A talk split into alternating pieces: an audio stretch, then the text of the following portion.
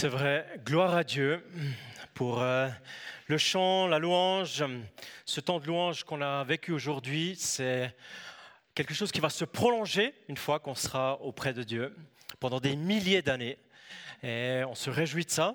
On se réjouit d'être avec le Seigneur pour euh, longtemps et d'être auprès de lui, bénéficier de sa présence. Ce matin, je suis ici devant vous, mais en fait, on est tout un groupe parce que c'est le week-end de catéchisme. Alors ce matin, on était encore à 944 mètres d'altitude. Bon, c'est pas super haut, mais c'est quand même plus haut qu'ici. On était dans la neige et puis on est arrivé avec tout le groupe. Euh, qui est ici à ma droite, que j'aimerais saluer. Ils sont tous là, ils sont debout, il n'y a personne qui dort, ça c'est trop cool. Est-ce que vous voulez juste vous lever, les catéchumènes, si vous en avez la force Voilà, trop bien.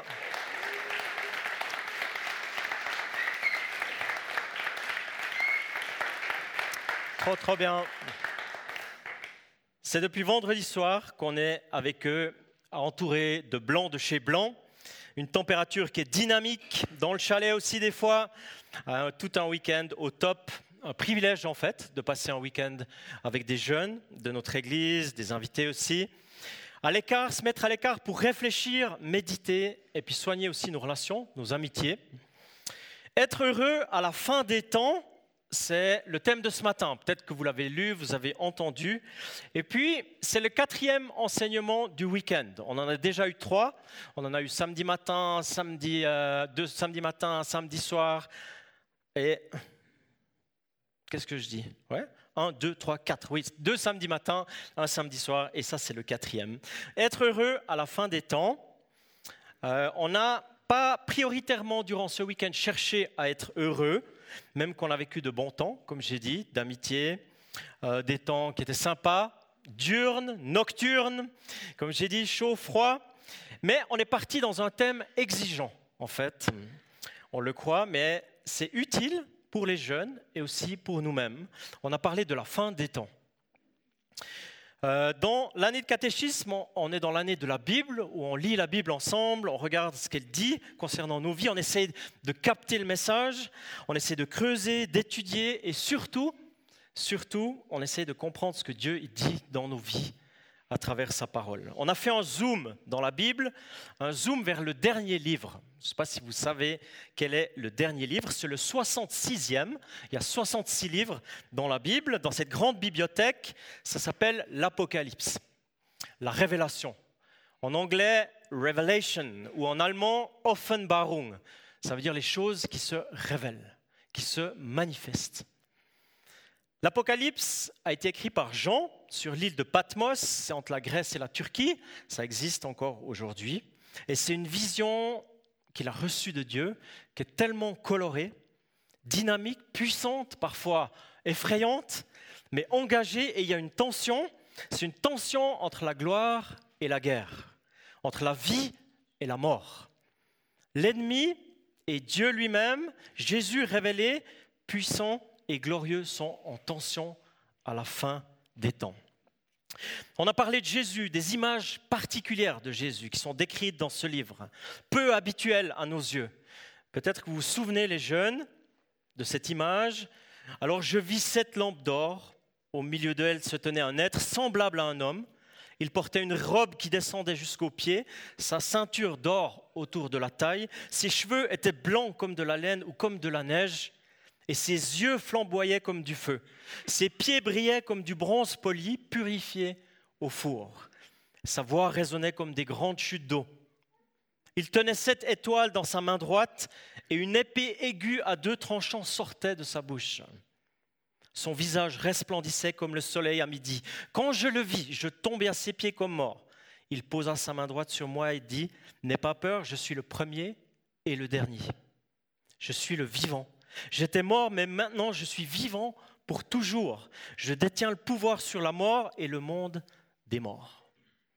C'est étonnant, hein quand on pense à Jésus ou quand on pense à la fin des temps, on sait qu'il y a des langages qui sont très imagés, mais est-ce qu'on l'imagine parfois comme ça? Est-ce qu'on le voit comme ça?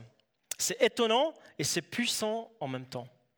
Le livre de l'Apocalypse euh, décrit un temps qui vient, On est dans les temps de la fin, on l'a redit ce week-end.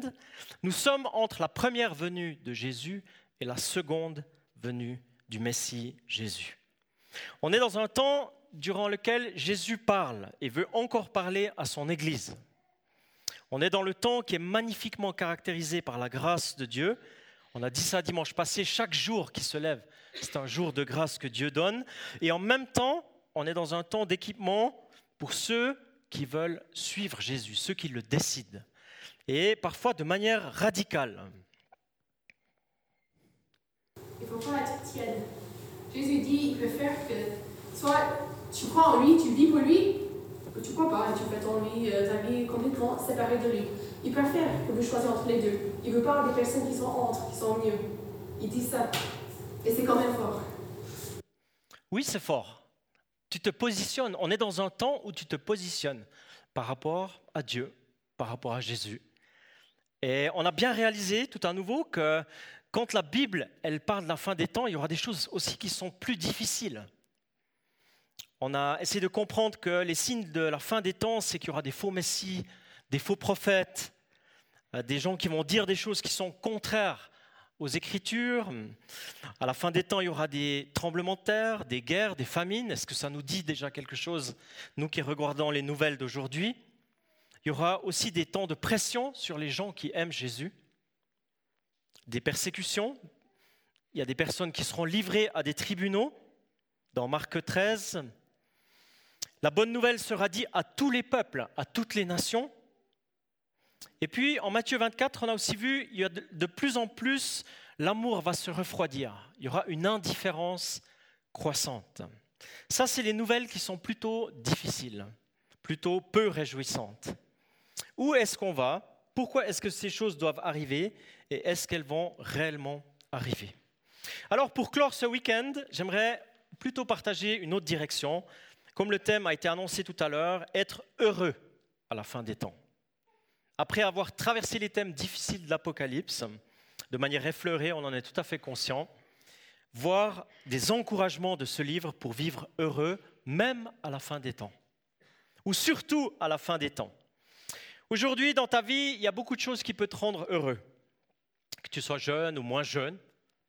Euh, il y a des biens matériels, par exemple, que tu as, que tu possèdes une nature magnifiquement décorée de blanc, un résultat fantastique de ton équipe préférée, un défi de la vie que tu as relevé, ça peut te rendre heureux, un examen réussi, un bon repas, un snowboard dernière technologie, le courrier quand il arrive à l'heure, hein, ça peut te rendre heureux, ou encore des messages, plein de petits messages où tu reçois des flammes, hein, des flammes Snapchat, ça peut te rendre heureux. Mais ce matin, j'aimerais m'approcher du livre de l'Apocalypse et dire, c'est quoi en fait à la fin des temps qui te rend heureux? Qu'est-ce qui se passe et qu'est-ce qui va se passer dans la grande histoire humaine? Et qu'est-ce qui va se passer dans nos vies prochainement, dans les temps qui arrivent? Dans l'Apocalypse, il y a sept fois l'invitation heureux. Ou bien, euh, avec le célèbre mot grec, makarios, ça veut dire bienheureux ou heureux. Puis avec les, jeunes du Cater, on a vu que le chiffre 7, il est très présent dans l'Apocalypse. Combien de fois les jeunes, vous vous souvenez? C'est une question difficile parce qu'on ne l'a pas dit en fait. C'est une question un peu piège. Sept églises, sept esprits, sept chandeliers d'or, sept étoiles, sept lampes ardentes, sept seaux, sept cornes, sept yeux, sept anges, sept trompettes, sept tonnerres, sept mille hommes, sept têtes, sept diadèmes, sept coupes d'or, sept montagnes. Tout ça dans l'Apocalypse. Le 7, c'est la puissance, c'est la plénitude, c'est la gloire. Il vient juste après le 6, qui est un chiffre humain.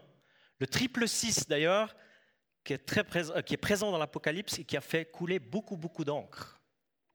En fait, l'Apocalypse, c'est une tension entre le 6 et le 7, on pourrait dire. Une tension, une guerre dont on sait déjà le résultat final.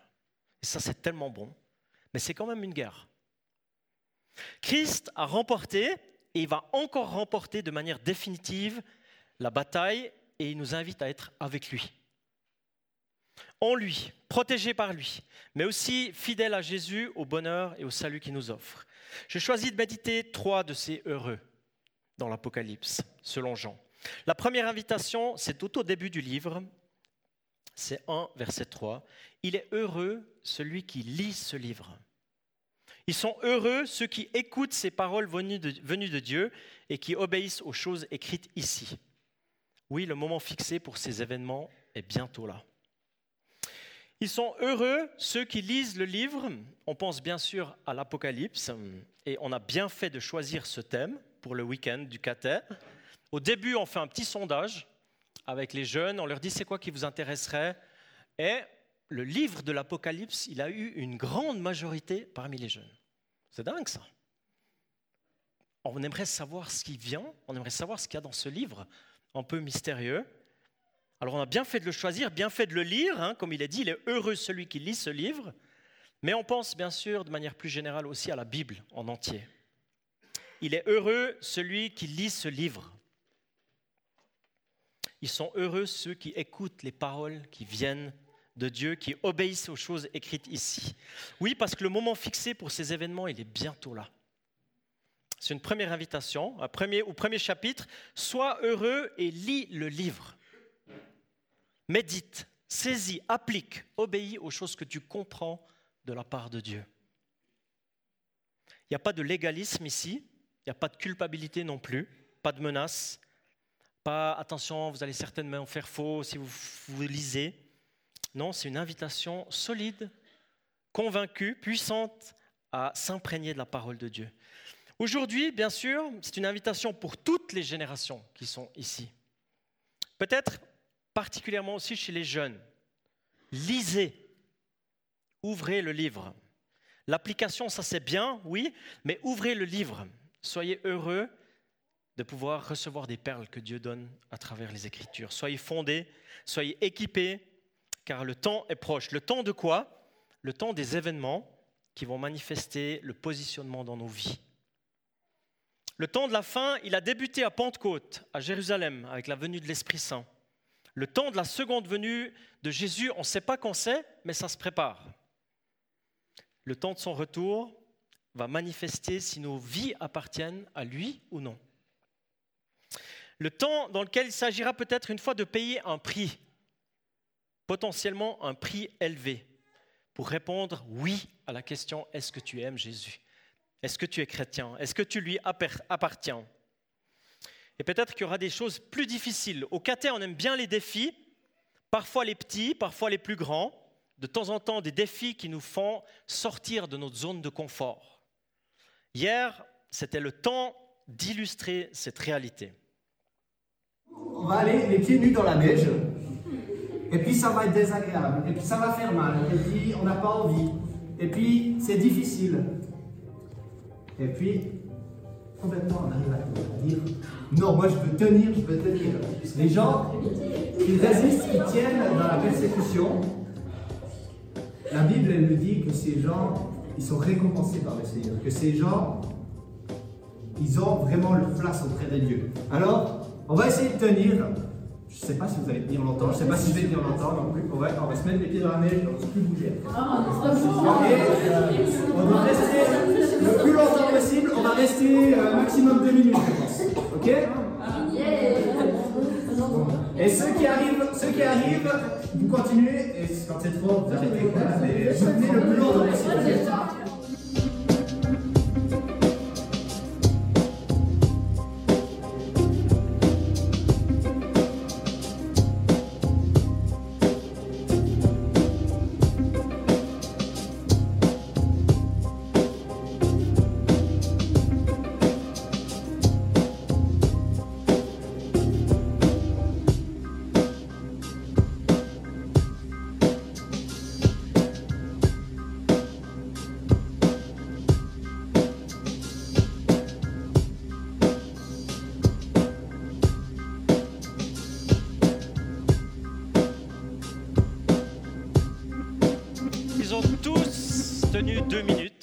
Propose qu'on les applaudisse. C'est des champions. On a essayé d'illustrer et de permettre de comprendre que quand tu veux vivre une vie de chrétien, parfois tu sors de ta zone de confort. Tu sors de ce qui est confortable pour toi. Peut-être tu te trouveras dans des endroits où il fait froid, relationnellement, froid aux pieds, où ça souffre, où ça fait mal, à cause de la foi.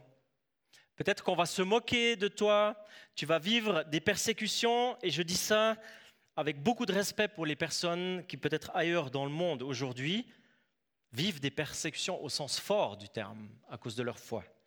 Parfois un prix très élevé à payer, juste pour dire j'aime Jésus. Mais même nous, déjà aujourd'hui, parfois il y aura du rejet dans certaines relations, des interdictions, peut-être de projets, de rencontres, de certains voyages parce que tu es disciple, mais l'accent, il n'est pas là, l'accent, il est sur le heureux si tu lis ce livre. Heureux si tu es attaché à la personne de Jésus. Et puis nous, est-ce qu'on habite dans un pays dans lequel la lecture de la Bible est libre? Oui. Est-ce que dans notre pays, le prix d'une Bible est abordable? Oui. Est-ce que dans le Jura bernois, on doit se cacher pour lire la Bible? Non. Alors on est heureux si on le fait réellement. Si on comprend, si on médite, si on se réjouit de la parole de Dieu, quelle puissance et quelle grâce, quelle force pour aujourd'hui. Pour les jeunes, bien sûr, du cathème, mais pour toi aussi, qu'elle a ce matin. Pour nous, gloire à Dieu. Encore une parole de Dieu, heureux, une parole de l'Apocalypse, un thème festif. Durant ce week-end, on a réalisé que le terme Apocalypse, fin des temps, c'est parfois lié aux difficultés, je l'ai dit des catastrophes, des choses dures, mais l'invitation qui est au cœur de l'Apocalypse, c'est un festin. Ça, c'est magnifique. Et on a eu des festins durant ce week-end. Est-ce que Gaëtan et Leïla sont là? Ils sont, sont pas là? Ok. Gaëtan et Leïla Broquet nous ont fait la cuisine, c'était magnifiquement bon. On a eu des festins, mais c'était un petit apéro du festin qui aura une fois à la fin des temps. Et tu es invité, et tu en fais partie si celui qui invite, connaît ton nom. S'il y a une relation entre lui et toi. Si quand il a frappé à ta porte, à la porte de ta vie, tu te souviens, il a frappé, il voulait venir souper avec toi et toi avec lui, si à ce moment-là tu as entendu sa voix, tu as ouvert la porte, eh bien tu seras heureux. Heureux seras-tu ou heureux es-tu déjà si tu vis une relation vivante avec Jésus? Car c'est lui-même qui est au centre de la fête de la fin des temps. Alors, tu as reçu l'invite, tu es dans le coup, tu viens? Ça, c'est une vraie question, ça. Est-ce que tu as reçu l'invite? Est-ce que tu es dans le coup? Est-ce que tu viens? Est-ce que tu fais partie du festin? Heureux à la fin des temps si tu fais partie de cette grande fête organisée par Jésus lui-même. Cette pensée, elle t'aide, elle nous aide à comprendre que ce qu'on vit ici sur terre, c'est pas définitif. Il y a encore d'autres choses et c'est glorieux. Et cette pensée, elle a aidé à des millions de chrétiens à travers toutes les générations de traverser des étapes difficiles en sachant on va vers un festin. Et ça nous aide aussi dans le temps qu'on va vivre ici encore. Et pour illustrer le troisième et dernier heureux, c'est celui du dernier chapitre. Il y a 22 chapitres dans le livre de l'Apocalypse. Le tout dernier chapitre de la Bible ici, j'aimerais illustrer ça par une histoire, une histoire vraie Peut-être que vous l'avez déjà entendu, mais j'ai à cœur de raconter cette histoire. C'est un jeune homme, il en avait assez d'être à la maison avec ses parents, il en avait assez d'écouter leurs conseils, de faire la vaisselle, ranger sa chambre, il a pris la décision de partir. Et il a pensé que sa vie, elle serait meilleure ailleurs. Et en plus, il a volé de l'argent à son père quand il est parti. Plusieurs années sont passées. Pardon. Le jeune homme a dépensé tout l'argent. Et quand il avait plus d'argent, il a perdu ses amis, son travail et il s'est retrouvé à la rue. C'est alors qu'il se souvient de tout ce qu'il avait à la maison, de ce que ses parents faisaient pour lui. Il a senti dans son cœur un regret d'un gros gâchis et qu'il avait perdu beaucoup de choses. Tellement de temps s'était écoulé qu'il réalisait qu'il avait perdu complètement sa joie, son assurance, il se sentait vide et il savait plus du tout aller. Il lui a fallu beaucoup d'efforts, d'humilité, de courage pour admettre qu'il avait fait un mauvais choix. Il a fallu beaucoup de temps pour écrire une lettre à ses parents pour, lui, leur demander pardon. Il ne savait même pas si les parents ils habitaient encore au même endroit. Et puis il a dit la chose suivante dans la lettre. Il a indiqué l'heure où il passerait en train devant la maison. Parce que la maison où il habitait se trouvait au bord du chemin de fer. Le jeune homme a précisé dans la lettre que si les parents lui pardonnaient, qu'ils accrochent un mouchoir blanc à la fenêtre. Et s'il n'y a pas de mouchoir, qu'il rentrerait pas. Alors le jeune homme, il s'est assis dans le train et il rentrait de plus en plus près du village où il habitait, de plus en plus nerveux à l'intérieur de lui. Ses mains, elles devenaient moites. Et puis son cœur, il se met à battre plus fort. Il ne savait pas s'il devait garder les yeux ouverts ou bien les fermer. Il avait peur de la réponse. Mais soudain, ses yeux s'ouvrent. Il passe devant la maison chez lui.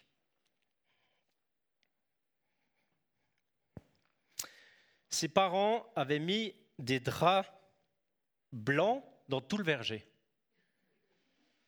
Des immenses draps blancs dans tout le verger, et il l'attendait dehors pour lui faire signe. Il lui avait déjà pardonné. C'est magnifique. Cette histoire, elle me touche chaque fois parce que dans euh, le dernier livre de l'Apocalypse, il est dit, ils sont heureux, c'est le dernier heureux en fait, ceux qui lavent leurs vêtements, ainsi ils auront le droit de manger le fruit de l'arbre qui donne la vie, ils auront le droit d'entrer dans la ville par les portes. Laver les vêtements, ça veut dire être pardonné. C'est ça que ça veut dire. C'est le même Jésus qu'avant, mais si tu laves ton vêtement, tu peux entrer dans la ville par la porte. Et c'est magnifique. Et c'est beaucoup plus puissant qu'un petit mouchoir blanc à la fenêtre. C'est même beaucoup plus puissant que des draps dans tout le verger, parce que Dieu en Jésus-Christ nous purifie. C'est même plus puissant que ce qu'on a vu durant ce week-end avec l'image quand on regardait dehors. Sébastien, si tu me l'as donné juste. Où on voyait du blanc partout. Quand on s'approche de Jésus, il nous purifie complètement. Il nous lave notre robe, comme c'est mis dans l'original. Heureux es-tu, heureux je suis, si le dernier chapitre de la Bible le dit ainsi, si le vêtement de ma vie, il est lavé par Jésus. Et ça, c'est magnifique. Et ça dépasse toutes les générations. Ce n'est pas seulement pour les jeunes du cathèse, pas seulement pour les aînés, ce n'est pas seulement pour les enfants, c'est vraiment pour tout le monde.